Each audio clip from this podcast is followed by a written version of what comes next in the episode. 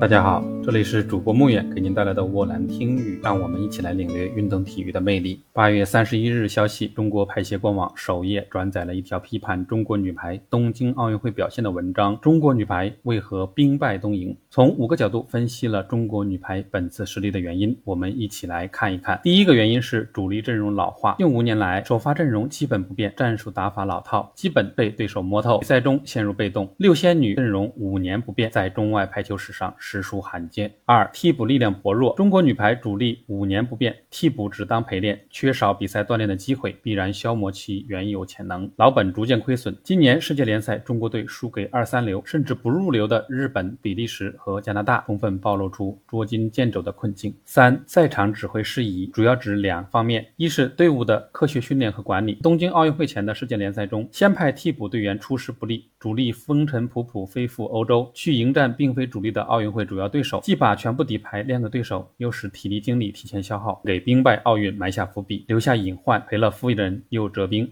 二是东京奥运会首战零比三输给从未败过的土耳其，队伍在阵容调整、人员调度、战术打法和心理调试等方面束手无策、无所适从，充分暴露出赛前过于自信、困难准备不足、缺少应变预案，临危方寸大乱。四、心理压力过大，压力主要来自两方面：一是自身酿造的，二是外部加压的。中国女排近几年战功赫赫，荣誉满满，深受人们爱戴，被视为各行各业学习的榜样。在这种语境下，如果不清醒、不自觉、缺乏自知之明，很容易摆高自己的位置，陷入盲目境地。五集训必多力少，中国女排主帅郎平的大国家队计划选来选去，集训的人那么多，还是使用了老一套的人。还有就是选择这么多人是不合适的，因为国家队教练肯定不如地方队教练了解球员们。同时招入这么多的球员进入国家队，还影响到了地方队的集训和备战。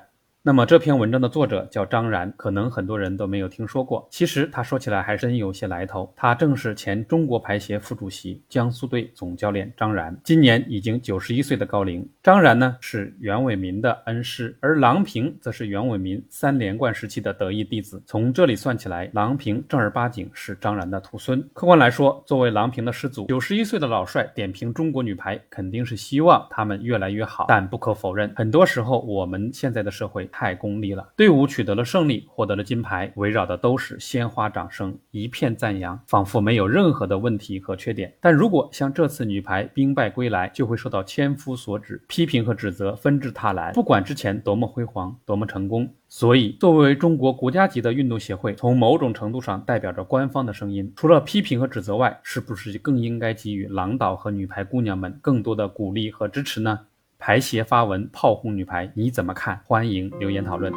以上就是本期的全部内容，谢谢您的收听，并欢迎您关注主播墨远的波兰听语。